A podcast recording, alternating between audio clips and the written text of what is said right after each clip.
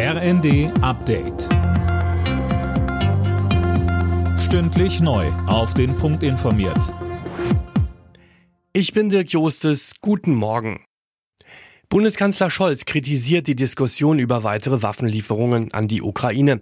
Bei seinem Besuch in Chile warnte er vor einem Überbietungswettbewerb. Die USA schließen die Lieferung von Kampfjets nicht aus und auch der Chef der Münchner Sicherheitskonferenz Heusgen ist ganz klar dafür.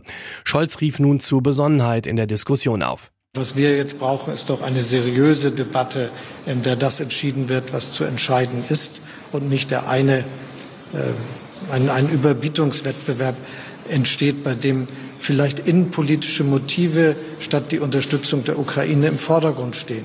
Bei so wichtigen Sachen wie Waffen muss es um Sachfragen gehen, um rationale Abwägung. Beim Tarifstreit im öffentlichen Dienst droht der Deutsche Beamtenbund mit einem Lockdown durch flächendeckende Streiks.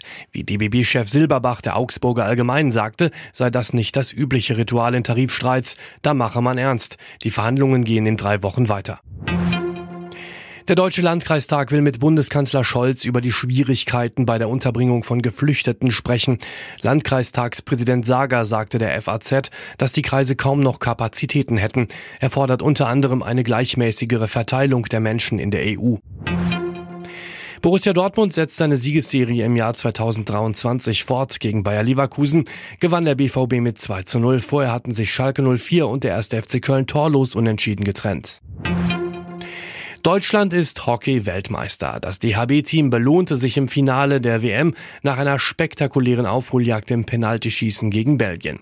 Es ist der dritte Titel für das deutsche Team und der erste seit der Heim-WM 2006. Alle Nachrichten auf rnd.de